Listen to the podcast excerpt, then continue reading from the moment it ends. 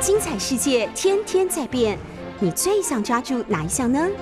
跟着我们不出门也能探索天下事，欢迎收听《世界一把抓》。 FM 九八点一九八新闻台《世界一把抓》节目，我是海伦。今天的《世界一把抓》呢，要跟大家一起来关心的是爱车保养大小事，机车呃机油入门啊啦，不是机车，机油入门。我想很多朋友呢，现在您就是正在开车，或者呢，接下来这个国庆连假马上就要到了、哦，你是不是准备要开着你的爱车，带你的家人跟好朋友出外去游玩？那平常哦，车子的保养其实真的很重要。又或者说呢，其实你现在还不是这个有车一族，但是可能在考虑买车。可常常听人家讲说，这个买车容易，养车很难嘛，哦，所以你可能有点担心。那所谓养车难呢，其中也包括说买车之后有很多要注意的地方，保养当然也就是很重要的一环喽。今天就让我们从机油开始认识起。那节目的现场呢，非常荣幸的邀请到了雅拉企业的魏阳祥协理，我们欢迎魏协理。主持人好，啊、各位听众大家好。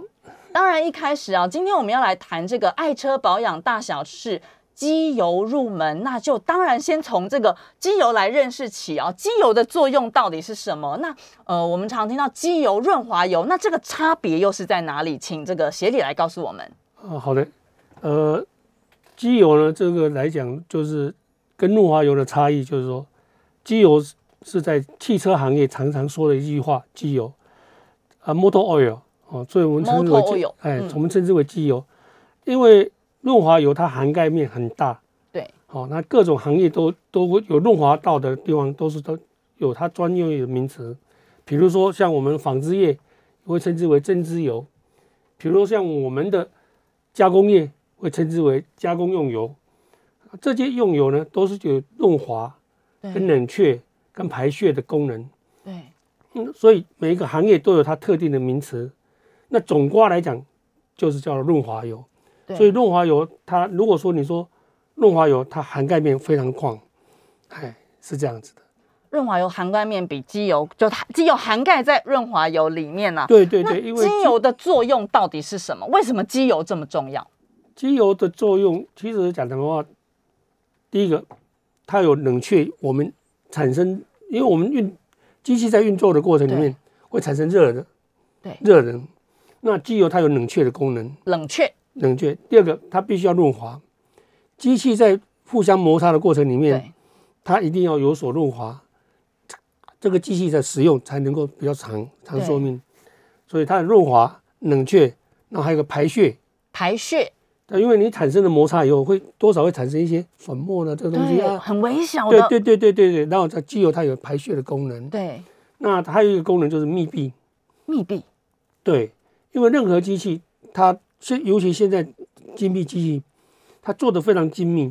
那这个这个非常精密的过程里面，一定会会去多多少少会有点摩擦。对那么机油在这个功能里面，就是把它把这个血给排掉对。，所以说，你说机油它真正的在这个机器里面，在车子里面，它功能除了润滑、冷却、排泄，然后然后密封式，然后防止暴震嘛，对，哎，然后它还有，呃，怎么讲？我们就用人的人来做个比喻好了。好，你心脏在在转动的时候，对，是不是要有一个良好的血液？没错，对，那血液的功能就是让这一个心脏跳得很好。对，相同的道理，润滑油、机油，它在引擎里面，在我们必须要润滑的地方里对面，，它就起到这个功能对，啊，起到这个功能，就让让这个机器，让这个机件，一一台车很多机件呢，最重要的是一个引擎吧。对，那这个引擎呢，它在运转的过程里面，一个叫做一一种很很很流畅的感觉，对。一种不受阻碍的感觉。哎，我想很多驾驶朋友都有这种呃经验，就是你这个车子换过机油 之后，开起来，哎，感觉特别顺的感觉，对不对？对对对对，因所以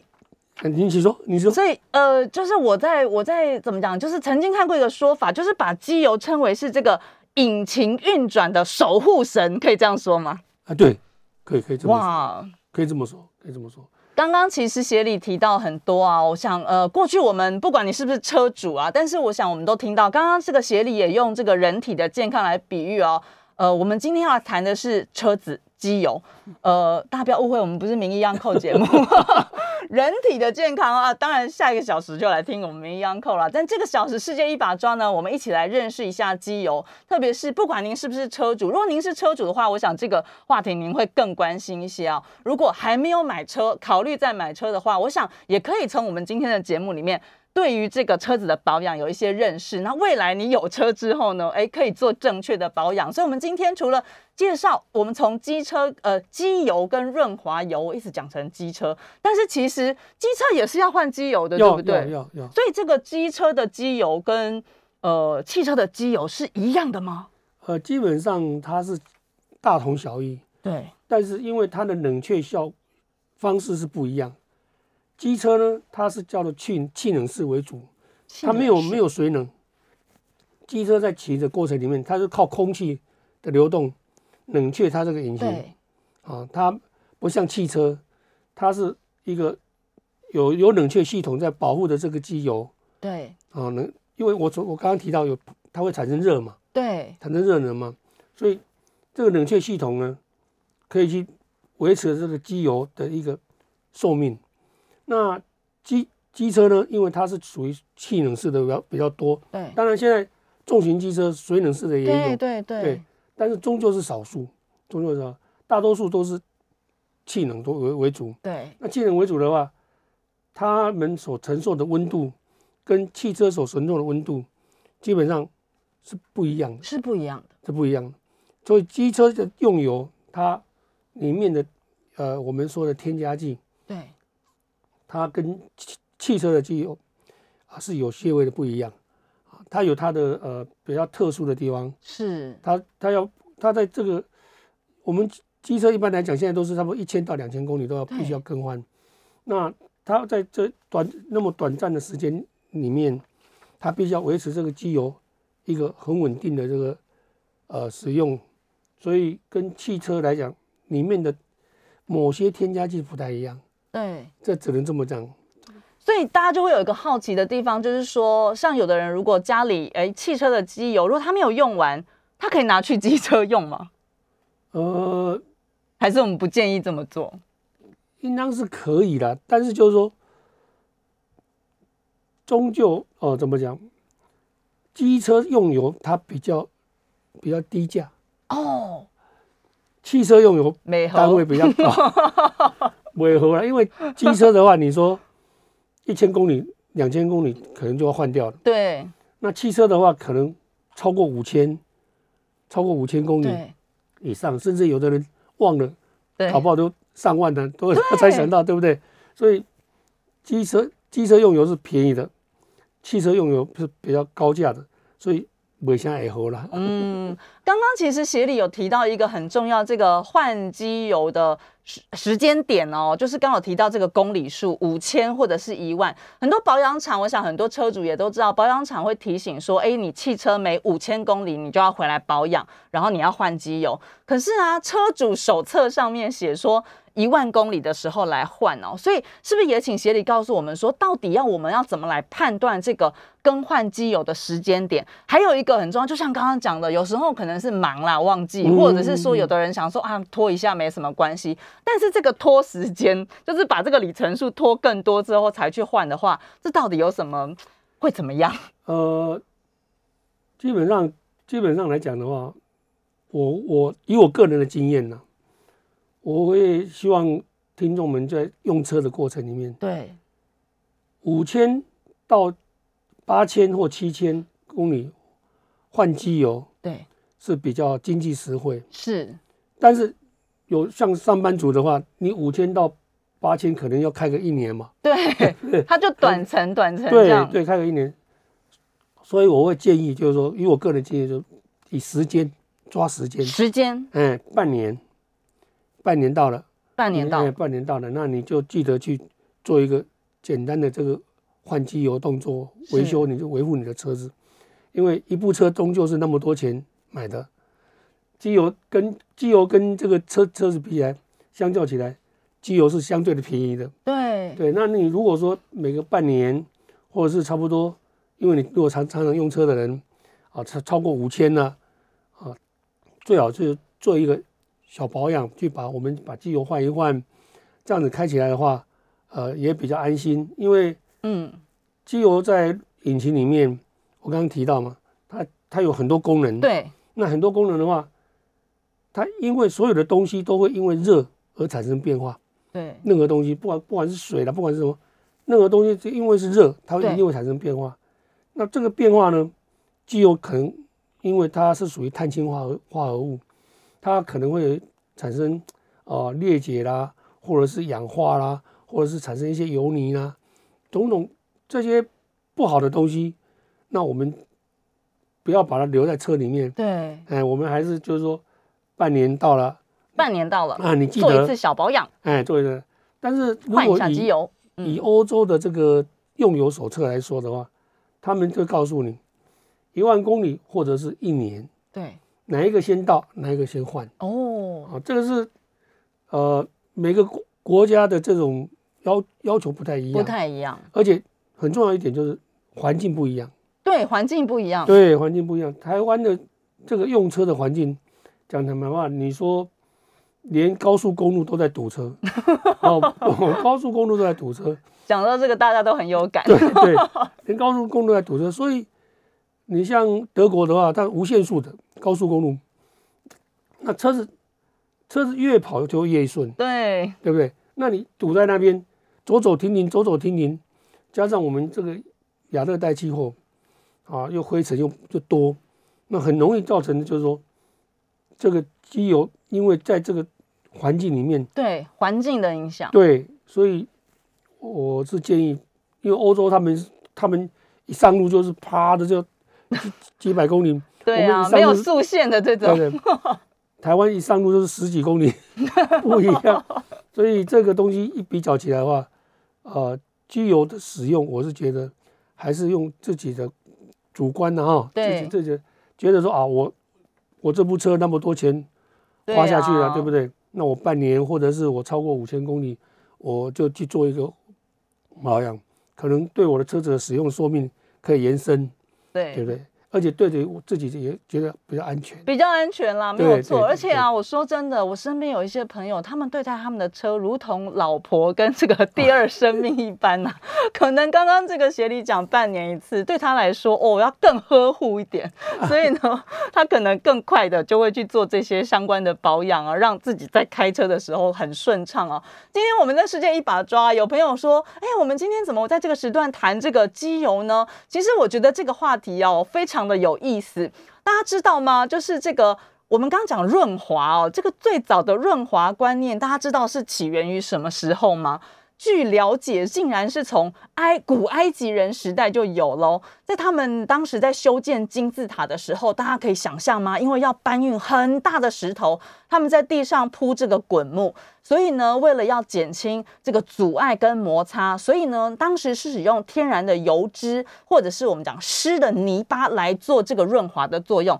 据说这个是最早的我们讲润滑观念的起源。而石油提炼呢，这个我也觉得非常非常的有意思啊。我们讲到石油，大家就会想到中东国家，对不对？嗯好像觉得哇，就是很有钱的国家产油，所以呃，就是马上会想到中东。可是其实哦，如果你上网查相关的资料的话，很多的这个呃资料显示说呢，石油提炼其实是中国人发明的、哦。我自己查的一个资料是说，在一九七五年，就我个人出生的那一年哦，美国出版的一个外交季刊里面，它里面有一段这个研究东亚的文字。他说呢，在人类的历史上，首先应用石油的是中国人，时间可以追溯到公元一世纪。那他说，中国人早在十六世纪的时候就开凿了世界上第一座油井。至于石油的使用呢，根据这个史料的记载哦，这我个人真的觉得这好好玩。中国人在汉唐时期啊，已经用石油来做什么呢？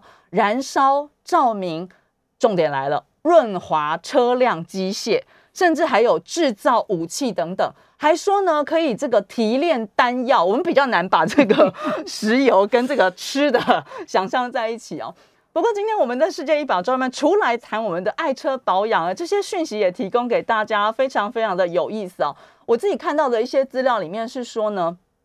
其实人类在使用这一些润滑油脂的历史是很久远的哦，在公元前一千四百多年前的这个周国的呃中国的周代，当时据说是用牛羊的脂肪，当时我们可以想象嘛，是这个马车。嗯是马车有这个轮子，有这个对对轴对承哦。那当时就讲到说，用这个牛羊的脂肪来润滑这一些马车的轴承。四千多年前，人们就已经普遍使用润滑的方式来减少摩擦了。这对也是对我们刚刚今天提到，我们今天除了谈我们现代的爱车的保养，当然也在节目中提供给大家这一些有意思的这些古代的古代人的资讯啊，哎对真的是这样子。当我们讲到了汽车还有机车啊，我们在聊天室里面其实有个朋友说，他说他身边有一个朋友，该不会是你本人吧？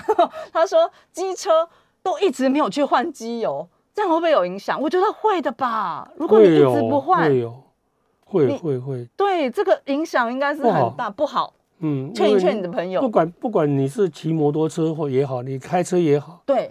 因为开车更不能不换 了。对，因为机油这个东西我刚刚提到嘛，因为热，任何东西都会转变它的本质对，啊。你刚刚刚开始换机油的时候，那个机油是一个呃琥珀色，对，很漂亮的颜色。那你如果不换，到后面产生的这种所谓的油泥，有你油泥对，甚至于会结碳，哇，甚至会结碳。这个想象都因觉为得因为它因为热，因为热的关系，对那机油的功能就是在里面做润滑嘛，对做冷却嘛。对对不对？但是它因为成物理变化了以后，它这个油就产生油泥了，油泥以后它慢慢的 K K 啊。 对当然你在骑的时候没有没什么感觉，对没什么感觉。但是如果你去换的时候，你就发觉你不换的话，你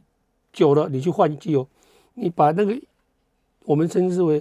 那个那个油塞打开的时候，啊对，漏漏出来的就会像那个薄油一样。勾勾的这哎样，勾勾就是比较浓稠，对不对？对，这个不好，这个哎不一好定要一定要换，尤其是摩托车，我的建议是一千到两千公里，嗯，因为尤其是因为它是气能，对，那我刚刚有提到一嘛，千啦，不要到两千。嗯因为为什么？因为我刚刚有提到它价位比较低嘛，对那九分钱九分黑，对，好，九分钱九分灰，所以我会建议就是说不要换，但是为了你的爱车，好，为了你自己的安全，对，我建议他真的是要去换。其实我自己偶尔也是会稍微拖一下，就是当你的机油机车的那个不是会变成红色的吗？ 就是它会提示你说你应该要换机油了，哦，哦那你是就是它会变成。大家知道吧？就是骑机车的朋友应该很了解这件事情，但是在这边就是真的要提醒大家哦，就是刚刚讲的一千公里，其实时间到了，就为了对自己的安全，还有你骑车的顺畅，真的就去换一下机油。当然，再次提醒大家，我们今天的节目呢，大家可以除了可以透过广播来收听，现在有 App 的平台，同时呢，我们也透过这个 YouTube 的频道，在九八新闻台的频道播出。刚刚呢，也有朋友在我们的聊天室给我们很热情的回应哦，谢谢大家。那我们刚刚有提到的这个汽车跟机车，我想问一下，那飞机需不需要用到机油？要吧？要要要那这个也又又是不一样等级哦，不一样等级。飞机它的等级是可以说是，呃，在邮件里面是最高等级了。对那它的基本上它是以美军的这个标准来制定，哇，美军的标准来制定。对，那它用油它有分了好几个系统，啊、它有一个发动机系统，它有一个传动系统，对然后它很多地方必须要用到一种叫润滑脂，是它润滑脂就是膏状的。膏状的，像象牙膏那种膏状的，对所以它因为飞机它这些油品呢，它承受的温度跟车辆都完全不一样。对它飞得高的时候温度很低，可能低于差不多五十度对哦。那可能在非洲的地方温度又很高，对所以它整个的润滑油它必须要有一个很广阔的温度差别。可能发动机油这一块，我们来说，它在那么大、那么强力的这个运转之下，它产生的温度应当会达到差不多一千两百度以上。一千两百度啊，对，所以这个机油呢，它必须我刚刚有提到嘛，润滑那个冷却嘛，冷却，对对，它要把它热能带走，对，带走冷再回来再润滑，再把热能带走带走，这个功能。所以这个这种机油呢，是跟我们汽车是完全不一样。完全不一样，对，那另外一个我刚刚有提到传动系统，对，那传动系统呢，它也是一样，因为你像机轮啊，哦，机轮机轮的升降大部分都是对液液压系统在对，那这种机油呢，它必须要能够，呃，也是必须要承受到负六十度左右的这个温度，它不负会六十度，它不会结冰，对，要不然它结冰的话怎么 做动？不能做动，所以它冻在那边，对，对不能用，不能用所，以必须要负六十度，一直到可能它承受的高温，可能要到到达到一百摄氏一百度，对哦，这是它传动系统。对那它有很多的地方要用润润滑脂。对润滑脂就是属于一种膏状的这种润滑油。对，那很多地方只要是有轴承的地方，有呃有，就好像我们关节一样啦，啊，你就一定要这用用这个膏状的东西来跟它做一个润滑。相同的道理，这个在飞机上面，它也是必须要有非常广阔的这种温温差，对也就是负六十度一直到可能到摄氏一百度、一百四十度，在这么长、这么广阔的，所以他们的这个润滑油跟我们房间用的润滑油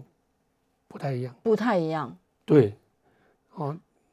好的，今天呢，在世界一把抓节目里面，我们邀请到的是我们雅拉企业的魏阳祥协理。那今天协理来跟我们谈关于机油的面面观啦，其实真的是从古到今。还有呢，当然在广告之后，我们回到我们世界一把抓的现场，我们要请这个魏协理来跟我们谈一谈大家最关心的怎么挑机油。FM 九八点一九八新闻台《世界一把抓》节目，我是海伦。今天的《世界一把抓》时段呢，我们要跟大家一起来关心的是我们爱车保养大小事。机油入门，不管你是现在就正在开车在听我们的节目呢，还是呢透过这个网络哈九八新闻台的这个 YouTube 频道来加入我们，都非常欢迎大家。因为呢，刚就这就跟刚刚协理讲的一样，我们其实车子的保养跟人的保养一样，都非常的重要哦。你如果希望你的爱车，哎，就是功能很好、漂漂亮亮、顺顺利利的载你上路的话，哇，那你这个保养工作真的是不能轻忽。而机油真的就是你要做保养的，算是第一步很重要的一个对对要对要注意的观念了。刚刚我们提到了很多，机油如同就是这个引擎运转的守护神一般，但是市面上的机油种类其实那么那么多啊，我们到底要怎么挑这个适合自己车子的这个机油呢？呃，基本上呢，你买车的过程里面，它有一个使用使用手册。对那使用手册里面，呃，除了它告诉你你这部车大概适用的级别在哪里，对年度大概在哪一个区间的话，你大概就就依照它的使用手册去挑这个机油对。那至于品牌的话，呃，我是建议就是说，属于国际性的品牌，或者是属于呃比较老老一点的品牌，对，那么它经过时代考验的品牌， 对对对，经过很多车，最最初的这种呃传统式的车，一对直就是一直演进到现在的这种所谓的电动车或者是油电车，对那这个机油还能够活存下来的对这种这种品牌，应当是你比较好的挑选的对其象实。就等于消费者已经帮你验证过了，对不对？这么多人帮你对检验过了，好用，或者是说，哎，就是觉得它不错，它才会继续存活下来。对对对，因为机油爸爸用了、嗯，哦，因为有贵的有便宜的，对，啊，有的人会说啊，这个也一样，那个也一样嗯，啊，反正我五千公里就换一次了对啊，这个无差。但是你一个机油刚倒到那个引擎里面，你不会感觉它的差别在哪里，对但是你用久了，对，你的差别就啊出现了。累积这个效果就看出对来了。如果是比如伤害也看出来了，对对不对？对对对飞机呢？飞机刚刚有讲到说是这个美军标准，那飞机的用的机油就表示它这个等对，级很很高喽。哦，它等级很高，它它它的级别可以说不用不必用在车辆了，对，哎，会浪费的，然会后浪费，哦因就为跟刚它刚讲汽车的不要拿来用在机车身上对是一一样样对的。，因为飞机它用的东西牵涉到那么几百个人的生命，对，所以它的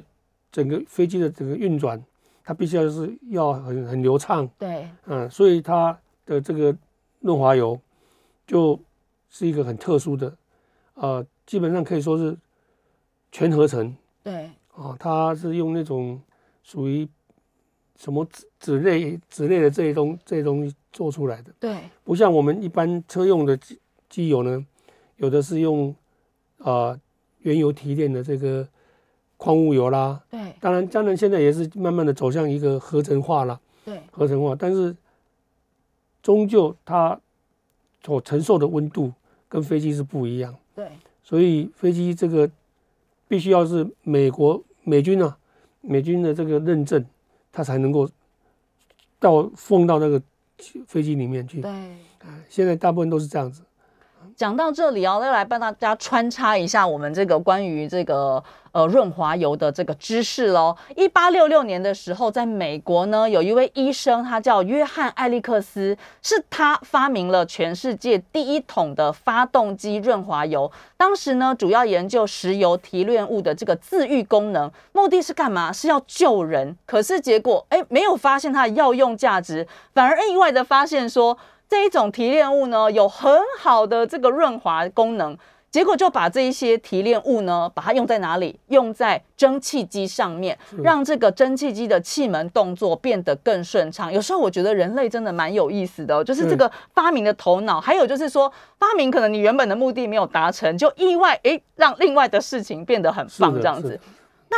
你如果去查，还会发现说，就是刚刚我们讲一八六六嘛年嘛，那结果十九年过后呢，德国就是我们刚刚讲的厉害的德国人， 德国的工程师呢卡尔本茨，他发明了世界上第一部的汽油车奔驰专利电机车一号。也被称为宾士一号，那它是用什么呢？用方向感来操作前轮，时速可以达到十五公里。从此之后，汽车的销售就逐年上升，也成为我们如今到处可见的这个民生日用品哦。今天我们除了谈机油，哎，也在节目中呢提供大家这些关于世界上到底这些怎怎么演进的这些知是识，是提供给大家哦。那讲到这边，我们刚刚其实会谈到呃机油我们怎么挑选，但是我也听过一种说法，就是说如果我的车比较老了，就是是车龄比较久了，嗯这些老车有的听说会吃机油，有这种说法。那我们要怎么去判断？如果说刚好听众朋友您的车也是，哎，这个车你跟他有感情有没有？车龄比较老了，舍不得换嗯这一种的，你要怎么去判定这个我们刚刚讲所谓吃机油的严重性？自己有办法检查吗？呃，首先呢，你看你的排气，看排气哦，对，如果你一般来好的车，就是保养的很好的车，对排放出来的看不出什么烟啊，看不出对烟。但是如果你的排气已经产生了蓝烟，蓝色的烟，哦，那都就已经表到我、这个程度有点严重的感觉嘞。蓝色的烟表示它对已经开始吃机油了。 哦，嗯，那但是呢，以目前的造车技术呢，呃，有些车型呢，它新车就会吃机油了，什么？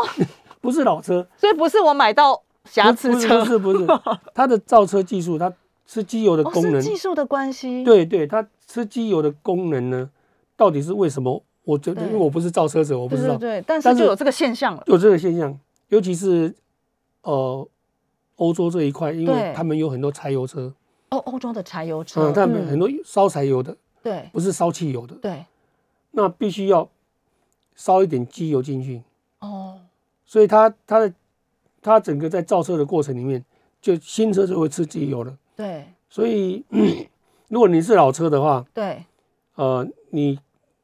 也新车也一样啊，老车会比较严重了、吃机油的时候，新车你看不到排排蓝烟，新车看不出来排蓝哎、烟，因为它是故意让你吃机油的。对老车可以看到排蓝烟。那如果你是开车的习惯是呃六个月去做一次保养，那你的机油灯机油灯并不会亮，对那在还还在允许范围内。对，如果你的机油灯，机油灯会亮，在你在保养之前，保养跟保养的这中间里面，你的机油灯产生就亮起来了，对那表示你这这吃机油的这个速度太快了，对那这个车就要就要去真的是要去修理了。是，哦所以协理在这个行业工作非常久了哦，其实对这个领域非常非常的了解，所以我特别想要问协理一样，就是说除了机油的话，这个车主哦，其实应该有哪些要注意的地方？就说什么除了机油，还有什么是应该要定期去保养的？如果说除了机油以外，有比较一个重要的就是冷却液，冷却液，对它常常被人家忽视，对我们也比较少听人家讲这个，因为冷却液的话，它负责的功能是你车子的热能把它散发掉，对把热能给带走。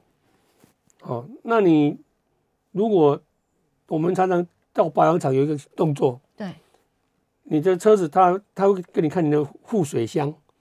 一看哦，你的车水比较，因为水会蒸发嘛，对它啊水比较少了，它就给你加了水进去，自来对水加进去，对增加你的这个水水这个水箱里面的水，但是呢，行过程里面，因为水会蒸发，对相同的水香精里面有水香精，相同也会跟着蒸发，然后变成它的功能慢慢的降低，功能降低以后，你的冷却效果不好，对，所以常常有人在路上够掐。哦。够。我为什现么在因为我觉得应该有很多听众朋友跟我一样，就哀嚎一声，因为他可能有这样的经验。为什么？因为冷冷却如果不够的话，对车子达达达到一定温度，就会它不动了。罢工，对， 车子也甚至罢工。甚至更严重的是，引擎会自燃。我们看过一些新闻对报道，对不对对？引就引擎是会在自路燃上，在这高是速公冷路，却液，这对冷却液。那我的建议是，冷却液最好就是一年，一年，冷却液一年，哎、不要不要管它几公里，不要管公里哎数，对就就是以时间来看，一年冷就却液换一年换换换一次。对，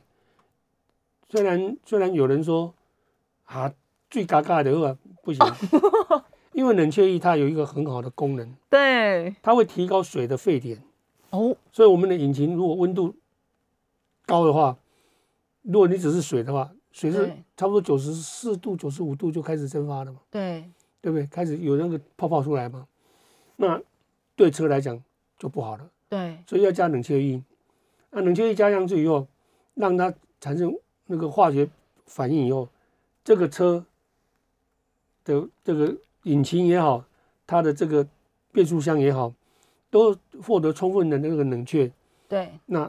可以延长这个机械的使用寿命。对。所以冷却液大家常常都疏忽掉。常常疏忽掉了哦。对刚刚对雅拉企业的威胁里告诉我们说，除了机油之外呢，不要忽视这个冷却液。那协理的建议呢，是一年你就去把它换一次，不要管这个你的车已经开了多少公里数喽。所以这个也是要提醒大家的哦。时间是早上的十点四十四分，我们收听的节目是九八新闻台《世界一把抓》。我们在广告之后再回到节目现场，再请协理来谈一谈还有哪些要注意的保养事项。FM 九八点一九八新闻台《世界一把抓》节目，我是海伦。今天的《世界一把抓》很特别哦，哇，我们其实等于从这个《世界一把抓》节目，从机油看，不只是你的爱车保养，其实我们谈到了哇，其实跟这个欧洲有没有？我们谈到了欧洲，我们谈到刚刚讲不同这个我们讲寒带嗯跟这个热带，哇，可能这个在汽车使用上、保养上都会有一些，这是怎么讲？这不一样的地方哦，就是我们要注意的地方哦。呃，刚刚我们在节目中也提供大家了这个关于历史的严格，包括说润滑这个观念，竟然是早在古埃及时代这个修建金字塔的时候就有了。那再次提供大家呢，也是很有意思的资讯哦。据说我们刚刚有讲到，就是很早期、很早期的时候，最早是用这个我们讲动物的脂肪、对牛羊的脂肪来润滑这些马车的轴承。到了中世纪呢，诶，资料显示哦，机器取代了部分人力，那被广泛的使用。大部分因为这个机器也就变得比较复杂、比较精密，那可能是铁啊、铜啊制成的。那人们基于这个使用的经验呢，就不再用这个动物的脂肪来做润滑了。后来就出现了我们看到的是什么精油、蓖麻油、花生油、油菜油这些润滑材料。那我们在资料里面看到呢，西晋张华的《博物志》里面有记载说呢，在距今一千六百多年前的东汉末年，或者我们讲西晋初年，在甘肃酒泉一带呢，竟然就发现了。开采利用石油来作为润滑材料，那石油作为润滑油的这个组成的部分呢，我们讲真正发展哦，应该还是在近代啊。所以，我们今天透过我们的节目，其实就从古到今，我们也来了解一下。我觉得我以前从来没有想过机油可以。哎呦，这么多有趣的知识哦！除了我们在保养自己的爱车之外啦，呃，刚刚我们讲到了保养哦，也很重要。刚刚这个协力有告诉我们冷却液的相关知识，我觉得很有意思，也很重要。我们来谈谈保养哦，很多人就是保养就是车子嘛，送保养厂。可是其实保养厂要怎么来挑哦？一般如果说我们讲新车还在保固期的话，很多人就觉得说，哎，我要维护我的权益啊，我就直接把我的车送回原厂去保养是。我想大是部分人都是这样做选择。但是保固期过了之后呢，那我们就改去一般我们讲民间的保养厂来做维修保养吗？是的，是的呃，怎么讲？个人的个人的主观意识很强啦、有的人喜欢回原厂，有的人喜欢到坊间的这些我们称之为独立保养厂，这些对啊、呃每个人老板嘛，保养厂每个人都是老板嘛，对，所以你保护期间过了，你要到一般的保养厂保养也可以，或者你要继续回原厂保养，当然他他更欢迎，对不对？那你如果要到一般的保养厂的话，呃，你可以去找一些你认识的，或者由朋友介绍的，对，哦，哪一家保养厂它不错，或者是你可以去找一些它开很久了。对，这家保养厂它已经开了三年、三四十年，甚至已经第二代都出来了。这跟种我们刚刚讲的机油一样，经过这个时间对的对对考对验，对它对还存活，还存哎活表着示大家很肯定还它。肯定它对，所以你可以去找这种这种保养厂，或者是说它有挂一些招牌，它挂的是一些啊、比较比较知名度高一点的这个对招牌的这个保养厂，你也可以去找他们做保养，对这这个就比较有信用了。对比较有信用，而且他们的技术、他们的技术跟他们的服务，就比较让你觉得安心一点。相对好啊感觉有保障一些。对对对，因为终究是老保养厂，他老师傅嘛，对他看过的车，从传统的传统的这种机械式的车，一直到现在的这个对啊、这么这么精密的车，他可能他看多了，对所以他对你的保养，他就会给你一个非常好的一个服务。对。哦我们也比较安心。但是其实我们刚刚也有提到啊，或许有一些车主就跟我一样，其实我们就对这些不了解，对这些专业的知识或者是这些机械方面就觉得哎很陌生，所以我们的想法可能常常就觉得说，哎，我们就把车交给我们的车行或者是保养厂，让专业的来负责。可是哦，就是我想请这个魏协理来提供我们一些要注意的事情，就即使我们这些车主如果不是说那么精明的话，当我们的车子送保养厂的话，有没有特别要注意什么事情？呃，保养厂他跟你做保养，跟跟那个跟那个原厂都都差不多啦，因为他第一个换机油嘛，对，这一定是换机油嘛。换机油，啊，嗯，第二个，他把在换机油的过程里面，他会检查你的刹车系统，你的刹车皮刹车皮，对是不是还够厚，对对不对？或者是你磨成磨到一个一临临界点了，对，是不是要换刹车系统对的刹车皮？刹车皮，哦嗯，第二个，他会检查你的刹车油的液面。意面，嗯，我们刹车油有一个桶子嘛，装刹车油，对看它的液面。如果你有减少，对，有减少很严重的话，哦，表示你的刹车系统有问题了，那就要做检哦查。我看这个意面就可以对判断的出来，对，好，哦，看液面。那第二个，它还有再来就是会看你的轮胎，轮胎，哎，胎痕，胎痕够不够深？对，哦，轮胎的对胎痕，哎对，对很重对要，嗯，胎痕最少要有个六六 millimeter 对，啊胎痕，它会检查你的轮胎，那它会不会跟你对调一下轮胎， 哦，右前换左后，右前换左后，左前换右后？我觉得两可个能调现在有一些车主又开始频频点头了，可能有这样子的经验哦。因为要对调对，哦，对调的话，你的轮胎会行驶起来会啊，诶、动它固啦。嗯，啊，第二个就是说也比较平稳啦，对因为不会单边吃胎啦。对，嗯、这个对对轮胎来讲蛮重要的是，哦。然后它会就检查一下你的，我刚刚提到的啊、你的雨刷水够不够啦，对对不对？啊，你的雨刷的连感是不是还 OK 啦？对，雨刷哦，嗯，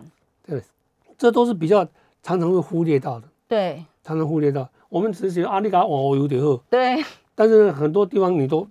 把它忽略掉了。对，忽略掉以后你怎么办？那你他也你没告诉他，他也没有做这个这些对动作，你这部车就保养等于是给不 用的了。哦，不过我们有的相信很多这个消费者哦，驾驶朋友有的也有会有这样的经验，就是我们把爱车送去日保厂保养的时候，却被额外的加入了很多的保养项目。那我们自己要来怎么评估说，如果车车厂跟你说，哎，这个要保养，那个要保养，你要怎么去决定评估说这到底要不要？呃，你可以请教他对，有没有立即性的危险。哦，请他多说清楚一点。对你这个东西要叫我加这个东西，你要告诉我有没有立即性的危险。对，如果有立即性的危险，比如说刹车皮它已经磨损到一个临界点，对，必须要换，对那当然我们就要换了。这个这个是很重要，很重要对嘛，对不对？那如果说你，呃，我说这个可能会得罪同行。 如果说你今天他跟你讲哦，呃，要跟你换个加个什么清洁液啦，啊，要哪里要要要要喷一喷啊，哪里要对洗一洗啦，哦，如果没有立即性的危险，这些在我们的感觉是不必要吧？没有必要对马啊上要做一些对比改如说变。呃，像空气滤清芯，是，它有的人是会每每次保养它就会换，对，那有的人是有的保养厂它是看起来还还干还很 OK，干净，哎他就把你用用那个空空气枪把你喷一去喷，喷一喷喷，对，稍微清理一下。对嗯，对不对？那当然就就就 OK 啦。那如果说机油芯机油芯，那就当然是每次要换的，因为它是机油的过滤器嘛，对它一定是它脏的啦，所以每次都要换。对所以该换的东西就每次都要换，对有些东西就我是觉得不必要是，哦、因为因为怎么讲，保养厂他总是想想多做一点生意嘛，对，这也是很合理的哦。嗯我们今天节目剩下最后的一分钟左右，我们请这个魏协理来帮我们做一点，最后给我们驾驶朋友的一点小提醒，好不好？关于机油，机油啊，其实很重要一点就是你的车一定要定期保养，定期保养。一定定吗？这样子的话，你的车况才能够维持一个很正常的车况。很重要就是，你维持正常的车况的话，你的驾驶才能够是安全的。对驾驶安全的。那因为你有正常的保养，你有正常的保养，所以它整个机车子的机机件都是 OK 的，对车子的使用寿命都可以延长。对当然，除非说你三年就换一部车啦，有的对人习惯，对不对？有人三年、五年就换一部车，那当然你就对不对？再来就是因为你的引擎保养的很好，很自然的让你的车子的这个引擎的燃烧非常优良，所以你就节能也就到达到节能减碳的这个功能，而且在你的加速性上面也可以感觉出来，哎，我的车加速的加速性觉得不错。不错，哎，所以说一一部车在你手上，个人就要好好的注意，说我该不该定期保养。这今是天一定谢谢大家，也谢谢魏协理来到现场，拜拜。